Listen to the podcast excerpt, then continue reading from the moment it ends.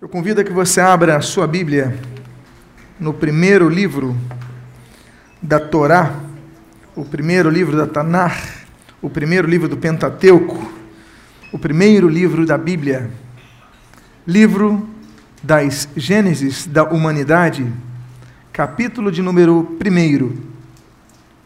Livro de Gênesis, capítulo de número 1. E eu gostaria de ler apenas o versículo de número 5. Registra assim a palavra de Deus. Chamou Deus à luz dia, e às trevas noite. Houve tarde e manhã o primeiro dia. Oremos. Deus, havemos então de pregar a tua palavra e pedimos, fala conosco nesta noite.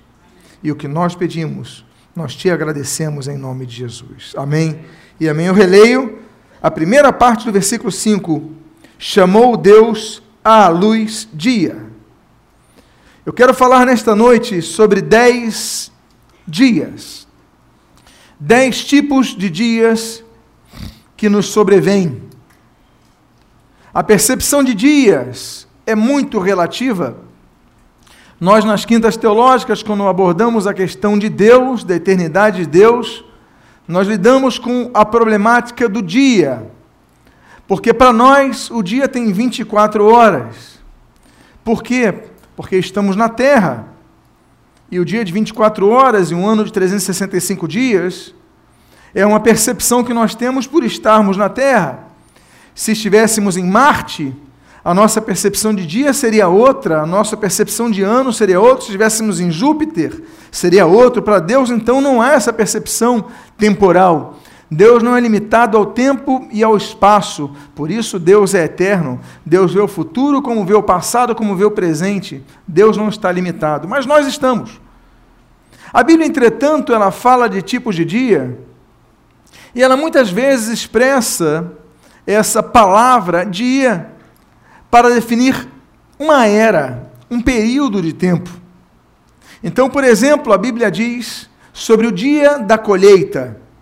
Ora, não existe um dia apenas de 24 horas para se fazer a colheita. Existe um período em que as pessoas plantavam, de longos dias, e um período que abrangia vários dias para se fazer a colheita, mas ainda assim a Bíblia destaca o dia da colheita, assim como o dia do semear, da semeadura. Existem dias que se caracterizam por períodos de tempo que nós vivemos, não limitados exatamente a 24 horas. E é sobre esses tipos de dia que eu quero abordar nesta noite, com a graça de nosso Senhor. E o primeiro tipo de dia, eu falo dos dias difíceis que nós vivemos, que todos nós vivemos. E o primeiro tipo de dia é o que menciona-se no livro de Eclesiastes, capítulo de número 8, versículo de número 8. A Bíblia diz assim na sua primeira parte: Não há nenhum homem que tenha domínio sobre o vento para o reter, nem tampouco tem ele poder sobre o dia da morte, nem há tréguas nesta peleja. A morte é um dia que sucede. A Bíblia diz que existem três tipos de morte. Existe a morte física. A Bíblia diz no livro de Gênesis: do pó viestes, ao pó voltarás. A Bíblia, por exemplo, também diz no livro de Efésios, capítulo 2, o segundo tipo de morte: Ele vos deu vida, estando vós mortos em vossos delitos e pecados. É a morte espiritual.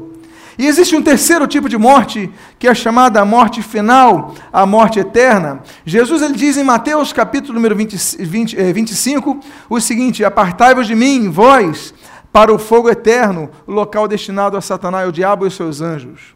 Existem três tipos de morte, e nós não podemos ter domínio sobre isso, como diz a Bíblia. Salvo exceções, como a de, a de por exemplo, uh, Elias e a de Enoque, todos conheceram a morte. Todos vão lidar um dia com isso e nós não temos domínio contra este dia. Não sabemos o dia, não sabemos a hora. Então, a reflexão da morte nos deve fazer pensar a respeito do que vamos fazer em vida. Não sabemos o dia que chegará ao dia de nossa morte. O segundo tipo de dia é o que Jeremias, no capítulo 16, versículo 19, diz. Ele diz assim, o autor sagrado: Ó Senhor, força minha e fortaleza minha, e refúgio meu no dia da angústia. O profeta Jeremias é um homem, Deus exalta, diz o seu, a sua tradução. Jeremias é filho, como diz a Bíblia, a Bíblia em Jeremias, capítulo 1, versículo 1, filho de um sacerdote, o sacerdote Euquias. Ele é um homem instruído na palavra. É homem que nós lemos que tem um chamado de Deus desde o ventre materno, como diz o capítulo 1, versículo 4 ao 9. Nós vemos que ele foi chamado desde o ventre de sua mãe para o ministério, para pregar às nações, para proclamar a salvação, para proclamar a mensagem. Isaías é um homem que já cresce num contexto muito interessante. Ele é natural de uma tribo benjamita chamada Anatote, aliás, uma das quatro cidades levíticas de Benjamim, Anatote. É um homem que cresce conhecendo a palavra, é um homem sensível e ele sabe, Deus fala muito bem, muito claramente sobre o julgamento a Judá.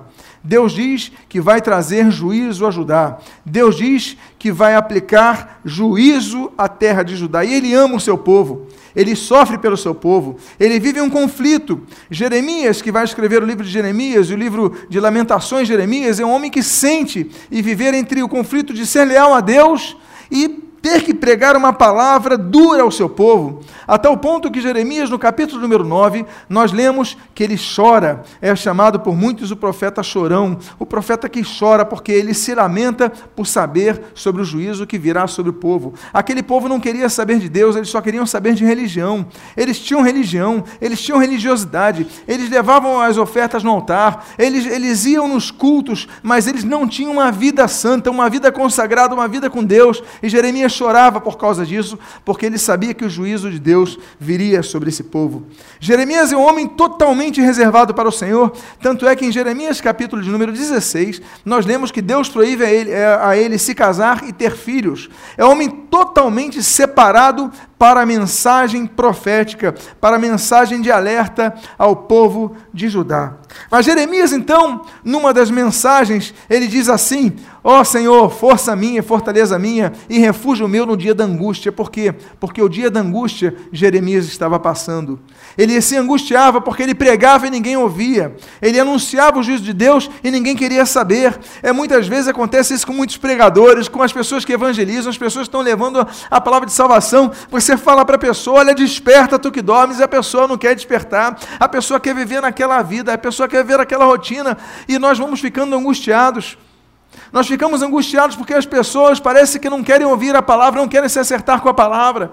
O mundo está aí, o caminho é largo, está aí. O Senhor Jesus ele fala sobre dois caminhos. O largo é o mundo dos prazeres, o mundo que traz satisfação em várias áreas, mas o estreito que leva à vida eterna. É o mundo de negação, é o mundo de nós dizermos não à vontade da carne, não essas coisas que o mundo nos oferece. É um, é, é, é um caminho, aliás, estreito que nos, nos, nos orienta a nós dizermos não para a vontade da carne, não para as, as inclinações de nossa carne. Temos que aprender a mortificar a nossa carne, temos que aprender a mortificar nossos desejos. Amados irmãos, temos que aprender a andar pela senda estreita. O dia da angústia acontece quando nós, então, sabemos o que é certo e não fazemos, e muitas vezes acontece com, nós, com, com cada um de nós. Não apenas quando nós pregamos a outras pessoas, como foi o caso de Jeremias, mas ficamos angustiados quando nós sabemos o que é certo e não fazemos o que é certo. Ficamos angustiados quando nós sabemos que isso é errado e nós ainda assim vamos nesse caminho. E o dia de angústia nos acontece, nos acomete. Esse é o segundo tipo de dia. Há um terceiro tipo de dia que está aí no livro do profeta Ezequiel.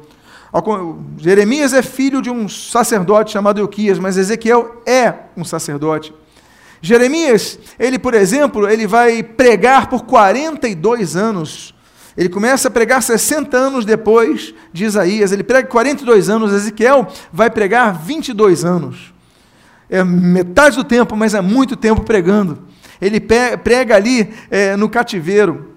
É um homem que é chamado na Bíblia, é descrito na Bíblia, e o texto de Ezequiel, Deus fala por 92 vezes: Filho do homem, filho do homem, filho do homem. A primeira vez acontece em Ezequiel, capítulo número 2, versículo 1, quando Deus diz assim: Filho do homem, ponte em pé, que falarei contigo.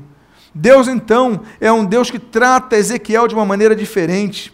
Ezequiel, então, é um homem sensível à voz de Deus, e Deus, então, fala para Ezequiel o seguinte, no capítulo número 22, versículo 24 a 26. Filho do homem, dize-lhe, tu és terra que não está purificada e que não tem chuva no dia da indignação. Conspiração dos seus profetas há no meio dela. Como leão que ruge, que arrebata presa, assim eles devoram as almas.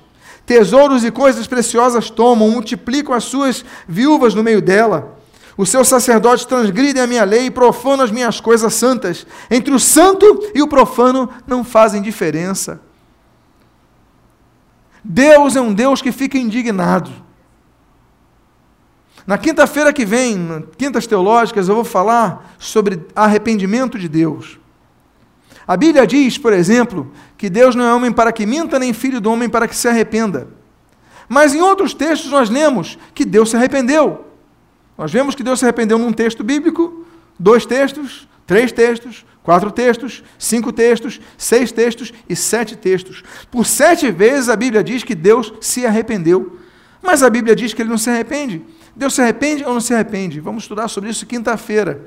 A origem do termo, a aplicação da terminologia hebraica. Mas o fato é que tem a ver, tudo isso, o Naham de Deus, tem a ver com a sensibilidade de Deus. O dia da indignação não tem chuva. Deus está indignado com seu povo. Diz aqui, olha, os sacerdotes não fazem diferença entre o santo e o profano.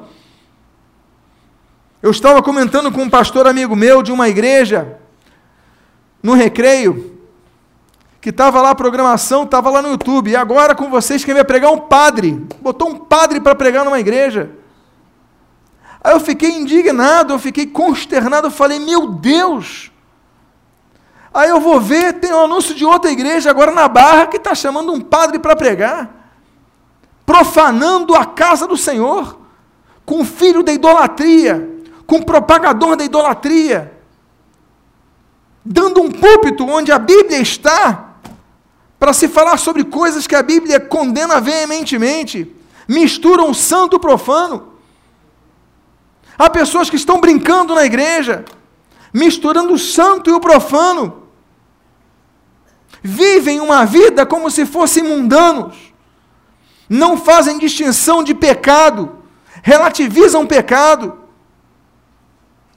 Dormem com uns, dormem com outras.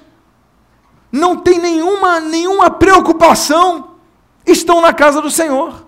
E chegam, levantam os braços e adoram o Senhor. E Deus diz assim: Olha, eu estou indignado, diz o texto, transgridem a minha lei e profanam as minhas coisas santas. Entre o santo e o profano não fazem diferença. Aí você ouve uma nota no carnaval, destaque no site, mulher que é passista, sei lá o que, tal, totalmente nua, é evangélica. Aí fala: Não, o meu pastor me autorizou. Aí você vê outra ah, eu sou evangélico. Hoje qualquer um diz que é evangélico, mas não tem vida com Deus. Não fazem distinção entre o santo e o profano, misturam as coisas, porque para eles importa a religião. Deus não se importa com religião, Deus se importa com vida reta. Deus se importa com aquele que é santo, santifique-se mais. Aquele que é sujo, vá se sujar mais. Mas aquele que é santo, santifique-se mais. Deus quer um povo que diga não ao pecado, que tenha uma vida reta. Por isso que nós devemos entender que a Bíblia descreve um dia como o dia da indignação. Deus fica indignado quando nós misturamos as coisas. Então nós falamos do primeiro dia, me lembre, o dia da morte. Nós falamos do segundo dia, o dia da angústia. Nós falamos do terceiro dia, o dia da indignação. Nós temos o quarto dia. 1 Pedro capítulo 2, versículo 12, a palavra de Deus assim registra: Amados, exorto-vos, como peregrinos e forasteiros, que sois, a vos absterdes das paixões carnais, que fazem guerra contra a alma, mantendo exemplar o vosso procedimento no meio dos gentios, para que, naquilo que falam contra vós outros, como de malfeitores, observando-vos em vossas boas obras, glorifiquem a Deus no dia da visitação. Eu coloquei um termo grego, episcopê, é o que está no grego ali, episcopê, epi, sobre, scopos, observação, inspeção, episcopê é inspeção, o dia da inspeção, o dia da observação, mas esse texto se aplica ao dia que Deus então vai nos visitar, vai supervisionar as nossas obras e vai nos chamar à sua presença. Não sabemos o dia da nossa morte, não sabemos o dia que Deus vai nos chamar. Nossa vida é como vapor que de repente se dilui, uma bactéria que a gente nem enxerga dá cabo das vidas. Um acidente de trânsito acaba com uma vida. Tantas coisas tão rápidas que ele nem percebe a vida passou. Mas Deus diz assim: olha, vocês são exortados, porque vocês são peregrinos e forasteiros. O que, que significa peregrinar numa terra? Significa andar por uma terra que não é nossa, nós somos peregrinos. Que é ser forasteiro? É vir de fora. Não somos dessa terra, não somos desse mundo, mas o problema é que nós temos agido como as pessoas desse mundo. As nossas conversas são repletas de malícia, como é desse mundo. As nossas ações são repletas de, de, de ações erradas, como o mundo faz. O único placebo que nós tomamos é uma injeção hipócrita de pensarmos que por irmos ao culto, por irmos à igreja, por cantarmos louvores, somos salvos, estamos salvos mas não vivemos, não vivemos uma vida de santificação. Deus fala assim: olha, o dia da visitação vai acontecer, Ele vai nos visitar. Vai chegar um dia que ele, nós vamos prestar contas a Deus. Então devemos estar alertas, devemos estar cientes que o dia da visitação vai acontecer. E quando Deus nos visitar, como aquela parábola das dez virgens, Jesus ele fala que existem dez virgens com as suas lamparinas mas cinco, cinco não cuidaram do óleo, cinco não tinham a chama acesa, mas cinco se preocuparam em manter a chama acesa. E veio o noivo e levou só as cinco preparadas. O Senhor Jesus é claro ao dizer que aquele que não estiver preparado não vai subir. O Senhor Jesus, a Bíblia diz sobre o arrebatamento da igreja, Deus vem para buscar um povo santo, um povo separado desse mundo. Olha, meus amados irmãos, não temos nenhum problema estarmos no meio do mundo. Jesus estava no meio dos pecadores, mas Jesus não pecava como eles. Nós podemos estar no meio dos pecadores, mas ali para sermos luz. O objetivo ali é sermos pessoas diferentes. Você não precisa dizer que é crente para ninguém, não precisa evangelizar com a tua boca para ninguém, você precisa viver o evangelho na sua vida, que a luz vai brilhar. É essa luz que precisa estar acesa na sua vida. Ele fala: olha, vocês são peregrinos, vocês são forasteiros, então se abstenham das paixões carnais que fazem guerra contra a vossa alma. É guerra.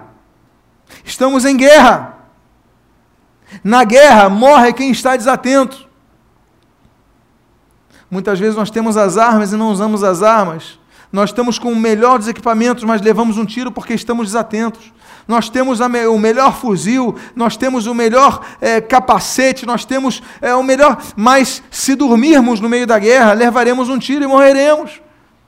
Não adianta você estar na igreja, não adianta você cultuar a Deus, não adianta você louvar a Deus, se no meio do mundo você abre mão para as paixões mundanas se você age como um mundano, esteja no mundo para brilhar a luz, para anunciar a luz, para pregar a luz, para levar a luz para as pessoas mas não para ser uma pessoa como os das trevas, que são com a mesma malícia, com o mesmo linguajar, com o mesmo olhar. Você é como os outros. Igreja, igreja não vai transformar a sua vida. Quem vai transformar a sua vida é o encontro com Deus, encontro esse que transforma vidas. Eu falei do primeiro dia, você pode me lembrar o primeiro dia? O dia da morte. Você pode me lembrar o segundo dia? O dia da angústia. Qual é o terceiro dia? o dia da indignação, o quarto dia, o dia da visitação. E existe também um outro dia, que a Bíblia diz no livro do Salmo 140, versículo 7, o seguinte: Ó oh Senhor, força da minha salvação, tu me protegeste a cabeça no dia da batalha. Alguns pensam que por se converterem a Cristo não vão ter mais problemas. Alguns se iludem ao ouvirem uma frase montada, uma frase pronta, dizendo assim: venha para Jesus e pare de ter sofrimentos. É uma ilusão. Venha para Jesus e pare de ter problemas. Aí você tem uma conta da Light atrasada, com aviso de corte na tua casa, você vai para o culto, entrega a tua vida a Jesus, tu chega em casa e aquela conta está dizendo o seguinte: você não tem mais débito algum. Acontece isso? Não. O problema continua ali. Os problemas continuam no lugar, mas eu digo uma coisa a mais: você vem para Jesus e os problemas aumentam. Porque o diabo se levanta para fazer com que você desanime. Ele ataca, ele persegue, você passa a ser criticado pelos teus amigos, percebido, zombado, você vira motivo de piada dos outros. Os incrédulos, os descrentes não fazem piada dos crentes? Não chamam a gente de tudo que é, que é, que é adjetivo negativo? De bobos, de tolos. Nós, da noite para o dia, perdemos o nosso raciocínio para eles. Porque decidimos seguir a Cristo, porque temos um referencial, temos um propósito, temos uma meta, temos uma vida. As batalhas então acontecem. Jesus ele disse: No mundo tereis aflições, mas tem de bom ânimo, eu venci o mundo. Jesus não disse: No mundo deixareis de ter, aflições, ele disse: Tereis aflições. Nós temos que lidar com batalhas. A Bíblia diz: Tu me protegeste a cabeça no dia da batalha. A Bíblia não diz: Tu evitastes o dia da batalha. A batalha vem, o que Deus faz é nos proteger, é nos dar força tanto é que ele começa, essa canção, esse é um hino, ele começa, Senhor, força da minha salvação, porque o Senhor é a nossa força. Eu quero dizer para vocês, meus amados irmãos, que todos temos batalhas. E quando nos convertemos, nós temos batalhas adicionais, além do mundo que nos persegue, nós temos a batalha em nossa própria natureza. É o que Paulo fala, aquilo que eu gostava de fazer eu não faço mais, aquilo que ele começa a entender a guerra do homem interior é o homem exterior é a nossa vontade de pecar, a nossa inclinação ao pecado, nós lutando contra isso diariamente. Então, o Senhor nos protege no dia da batalha, mas o dia da batalha acontece. Você tem enfrentado o dia da batalha, porque você chega assim, Senhor, eu tenho te servido, mas está difícil a minha luta. Eu tenho te servido, mas olha, eu encontro resistência, eu encontro dificuldades, eu encontro problemas. Por quê, Senhor? Eu quero dizer que o dia da batalha acontece para todos nós, todos nós temos o dia da batalha mas o que nos diferencia das outras pessoas é que nós temos o Senhor ao nosso lado. São cinco dias difíceis, mas temos uma esperança. O sexto dia nós lemos em Efésios capítulo 4, versículo 30 o seguinte: E não entristeçais o Espírito de Deus, no qual fostes selados para o dia da redenção. Eu lembro quando era criança, eu tive um, um, um desentendimento, uma, uma não compreensão sobre a maior estátua idolátrica do Brasil, que nós chamamos de Cristo Redentor. Ela foi ali colocada no topo do Morro do Corcovado, em 1931. Nós tivemos uma bancada evangélica que reagiu, como Erasmo Braga, por exemplo, presbiteriano e outros, reagiram contra, mas não adiantou. Cardeal Leme tinha uma força política muito grande, e outros cardeais ali com uma força muito grande. Getúlio Vargas cedeu porque precisava de apoio político. Getúlio Vargas tinha um filho chamado Lutero para lutar contra os romanistas, mas nessa hora ele cedeu e pronto. O Leme conseguiu a sua vitória, foi erguida aquela estátua no topo do Corcovado. Mas, pelo menos o nome que deram àquela estátua idolátrica foi um nome muito bom, porque nós chamamos aquela estátua de Cristo que redentor. A Bíblia fala do dia da redenção. E redenção é um termo que se aplica e se relaciona à escravidão. Como assim? Redenção, escravidão. Qual é a ligação dos dois? É simples. Se você tem uma mínima noção sobre o período da, do Brasil colônia, sobre o período da escravidão, você sabe muito bem que havia pessoas de bom coração que eram chamados de os remidores. Quem eram os remidores e redentores? Quem eram os redentores?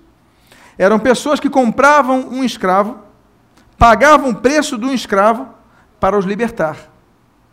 Isso é ser redentor. O redentor, ele compra o escravo, mas ele não usufrui do escravo. Ele compra visando libertar. Ele paga um preço visando a libertação. E nós tivemos vários redentores no Brasil colônia. Eu quero dizer para você uma coisa. Se do de todos os males podia acontecer, pelo menos no título eles foram positivos, porque Cristo é o único redentor. Cristo, ele é redentor por quê? Porque nós éramos escravos do diabo, nós éramos escravos do mundo, nós éramos escravos do pecado. Ele então nos redimiu, ele comprou a cada um de nós para nos trazer libertação. Outrora escravos, agora livres. Somos livres. Somos livres dos vícios. Eu estou para marcar para o mês que vem um pastor, conversei com ele, pastor de uma nova vida, que ele era uma pessoa que era viciado em álcool, viciado em maconha, viciado em cocaína. Esse homem bebia dois litros de cachaça por dia. O fígado dele já não produzia nada, a morte dele era iminente. Um dia ele se encontra com Jesus. Jesus liberta. Vou trazer ele aqui um domingo à noite. Amém, querido? Mês que vem.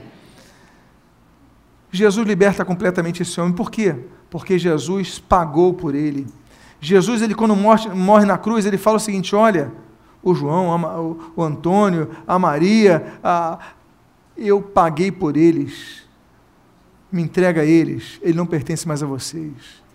Somos livres. Jesus é o Cristo Redentor.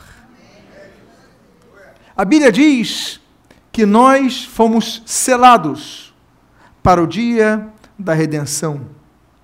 Há um dia que a redenção vai se definir como para sempre. Porque muitos são redimidos por Jesus, mas voltam ao pecado.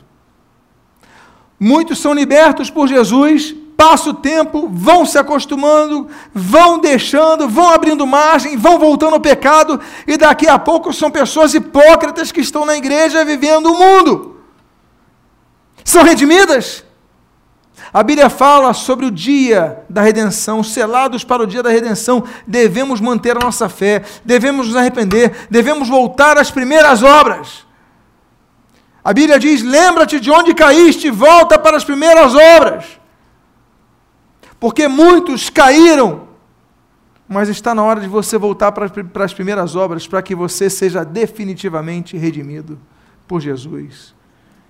Qual é o primeiro dia que nós vimos? O dia da morte. Qual o segundo dia que nós vimos?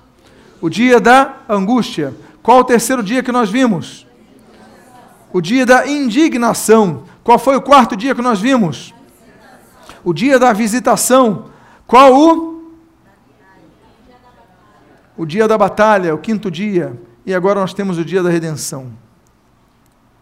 Agora temos outros dias outros quatro dias importantes, que mostram dificuldades, mas também mostram como nós devemos agir diante desse dia. São quatro dias, dois com dificuldades e dois para a glória. Dois com dificuldade que nos mostram como nós devemos agir.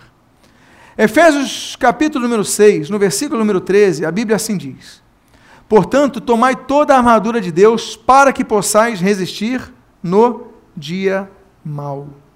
E depois de teres vencido tudo, permanecer inabaláveis. A Bíblia fala do dia mal. Deus não nos tira do dia mal. Deus não nos livra do dia mal. Todos nós temos um dia mal.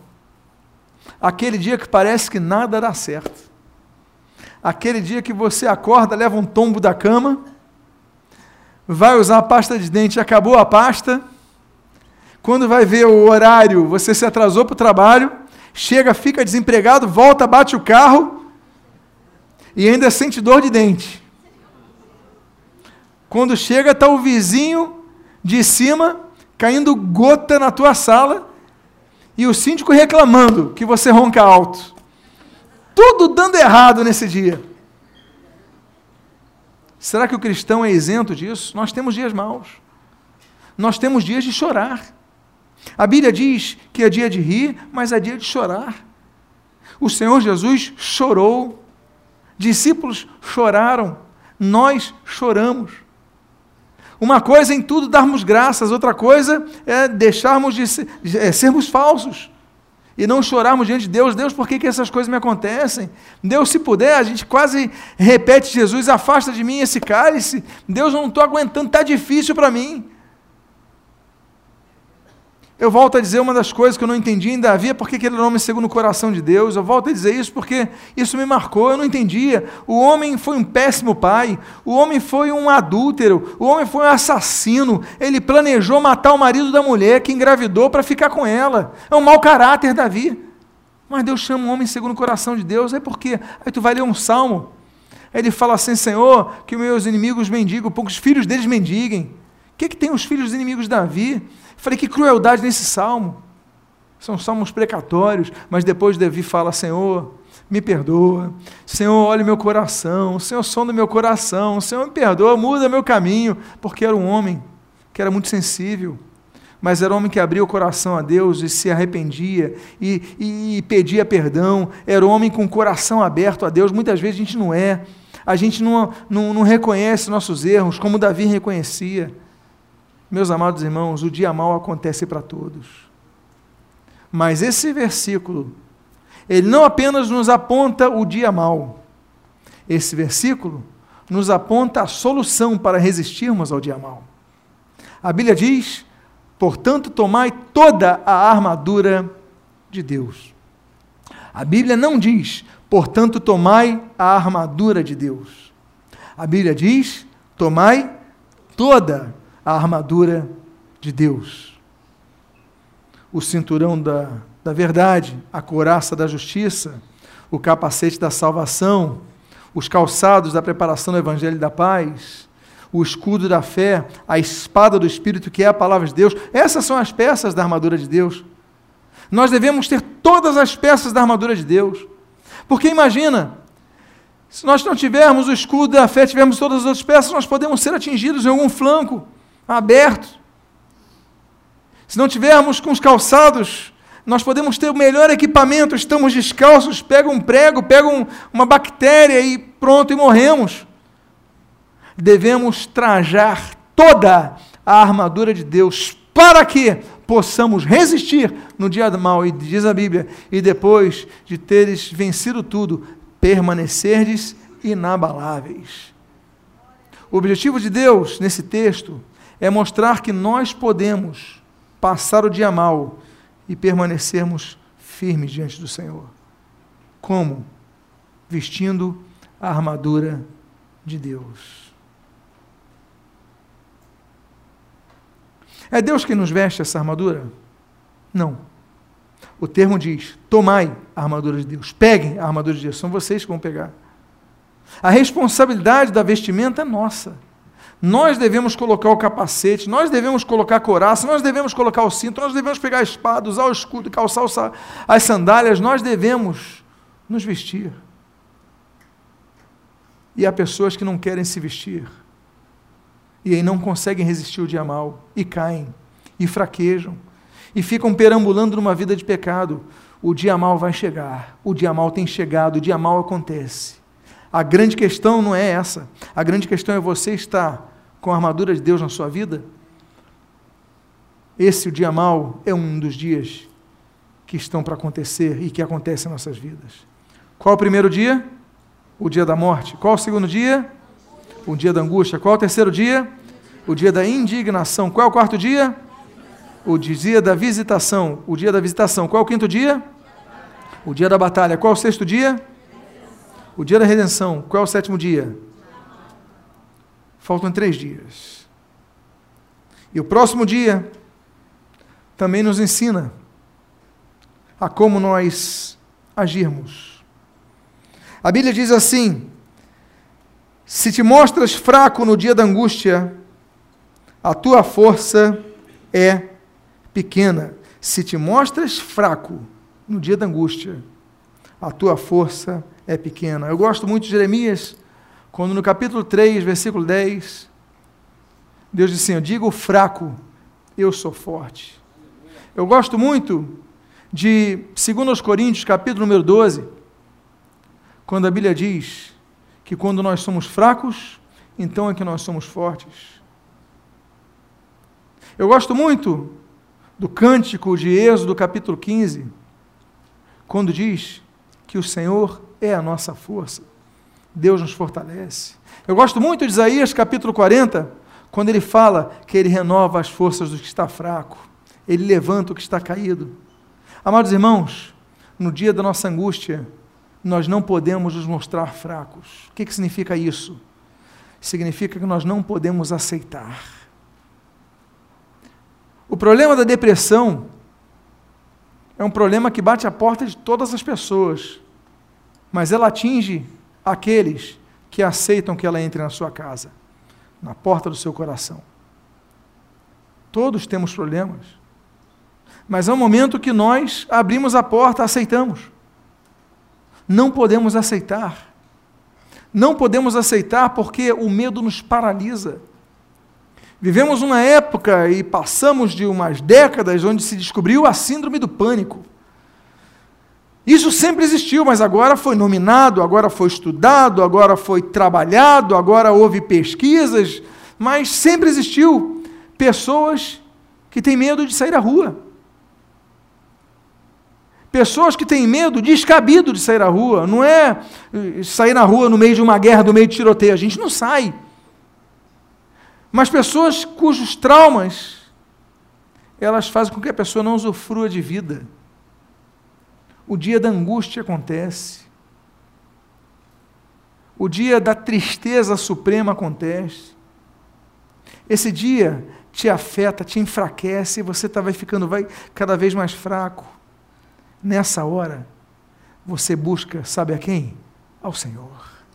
Porque o Senhor é a nossa força e a nossa salvação. Você está lá embaixo, fala: Senhor, me resgata, me levanta, porque eu estou caído, porque eu não tenho mais forças.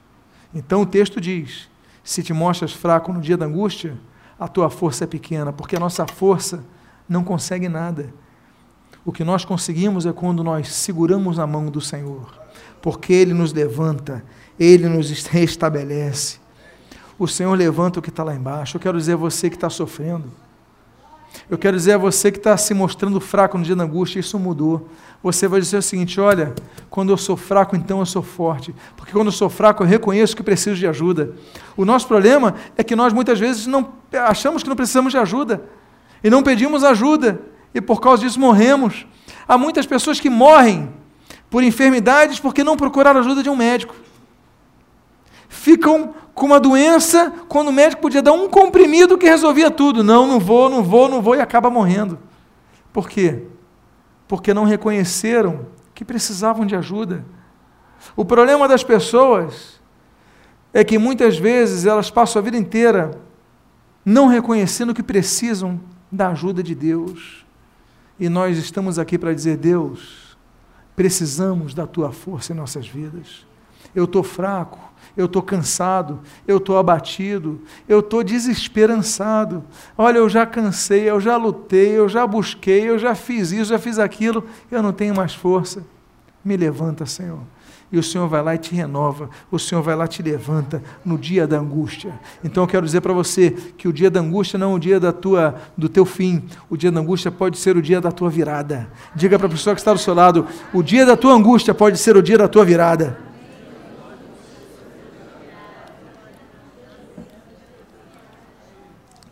Há um penúltimo dia, o qual nós lemos no livro do filho de Amós, o livro do autor daquele que é considerado o Evangelho do Antigo Testamento, o livro do profeta Isaías. Capítulo número 49, Na primeira parte do versículo número 8, a Bíblia diz o seguinte: Diz ainda o Senhor: No tempo aceitável eu te ouvi e te socorri. Olha que bênção! No dia da salvação. Guardar-te-ei e te farei mediador da aliança do povo para restaurares a terra e lhe repartires as herdades assoladas.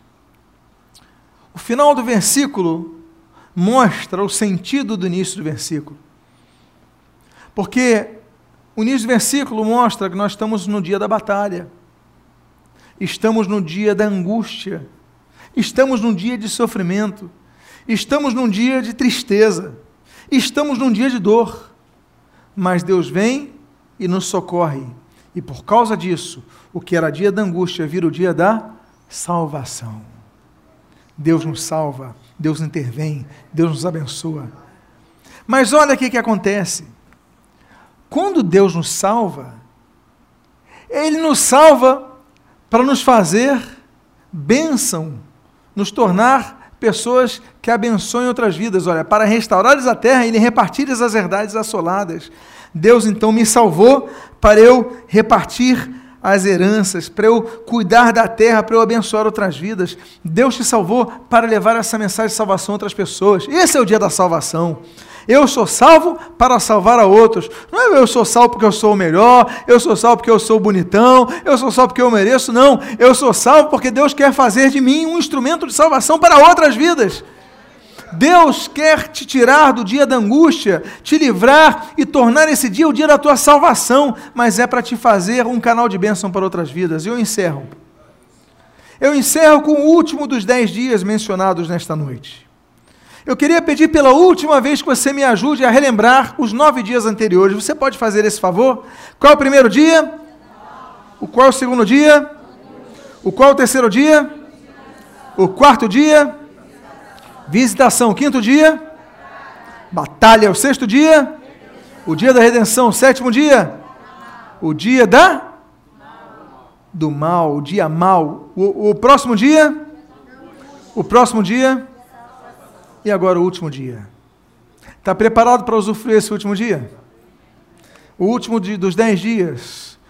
Dias esses que nós experimentamos, dias esses pelos quais nós passamos, que duram mais do que 24 horas, mas o último dia é o que está em número, Números, capítulo número 10, versículo número 10. Da mesma sorte, no dia da vossa alegria. Diga para a pessoa que está do seu lado: você vai viver o dia da alegria. Quantos querem viver o dia da alegria? Quantos querem ser renovados no Senhor? Eu convido a você a ficar de pé nesse momento. Porque depois do dia da salvação, eu quero dizer que vem o dia da alegria. Olha, sofrer não nascemos para sofrer. Nós vivemos dias de batalha. Deus não nos, não nos, tira dos dias da batalha, mas depois da batalha vem a vitória, depois da vitória vem a alegria. Não tem nada melhor do que experimentar uma vitória, não é verdade? Não tem nada melhor do que ter a alegria da salvação. Eu quero convidar você a fechar seus olhos. Eu quero fazer dois convites muito especiais. Vou pedir mais uma vez, todos fiquem de pé, mas olha, todos fechem seus olhos agora, porque o primeiro convite é o mais importante que eu tenho a fazer aqui. A você que ainda não entregou a sua vida ao Senhor Jesus, a você que precisa experimentar o dia da redenção, você que está distanciado dos caminhos do Senhor, você que está frio, longe dos caminhos do Senhor, você que precisa, olha, Deus, eu quero voltar aos teus caminhos, eu quero ter um compromisso contigo, eu te, quero ser selado para o dia da redenção, eu quero ser por ti salvo. Então, se você é uma das pessoas, levante sua mão agora em nome de Jesus, nós queremos orar por você. Alguém quer entregar a sua vida ao Senhor Jesus nesta noite? Alguém aqui que quer voltar para os caminhos do Senhor Jesus essa noite? Eu quero fazer uma segunda, um segundo convite. Eu falei que tinha dois convites, a igreja continua orando, de olhos fechados, mas eu quero fazer um segundo convite. Esse segundo convite ele se aplica a você. A você que precisa passar do dia mal, a você que precisa passar vivo do dia da batalha, a você que está vivendo o dia da angústia. Esse dia da angústia está durando, você tem sofrido, você tem penado, você tem, tem tido tristeza, mas eu quero dizer: chegou o dia da tua alegria, o dia que a Bíblia diz, o dia da tua alegria. Deus, eu quero viver o dia da alegria. E se você é uma dessas pessoas, coloque a mão no seu coração agora e peça ao Senhor: Deus, enche-me, enche minha vida da tua alegria, renova a minha vida da tua alegria Pai amado, a várias pessoas aqui com as suas mãos em seus corações. Que nesta noite tu restaures a alegria do teu povo, a alegria da salvação que nós lemos. Ó Deus amado, em nome de Jesus, que essa noite seja uma noite de renovação, que essa noite seja uma noite de restauração. Renova a aliança com o teu povo, restaura, Senhor, as tuas promessas ao teu povo e renova, Senhor, a alegria da salvação que muitos perderam, mas que nesta noite eles possam reencontrar essa alegria, ser por ti renovados, ser por ti, Senhor, restaurados, que seja uma noite de restauração. São as tuas bênçãos que nós rogamos e te agradecemos em nome de Jesus. Amém e amém. Antes de você sentar, aplauda ao Senhor Jesus e diga para a pessoa que está do seu lado que você adentre nesta noite, no dia da tua alegria. Que Deus abençoe em nome de Jesus.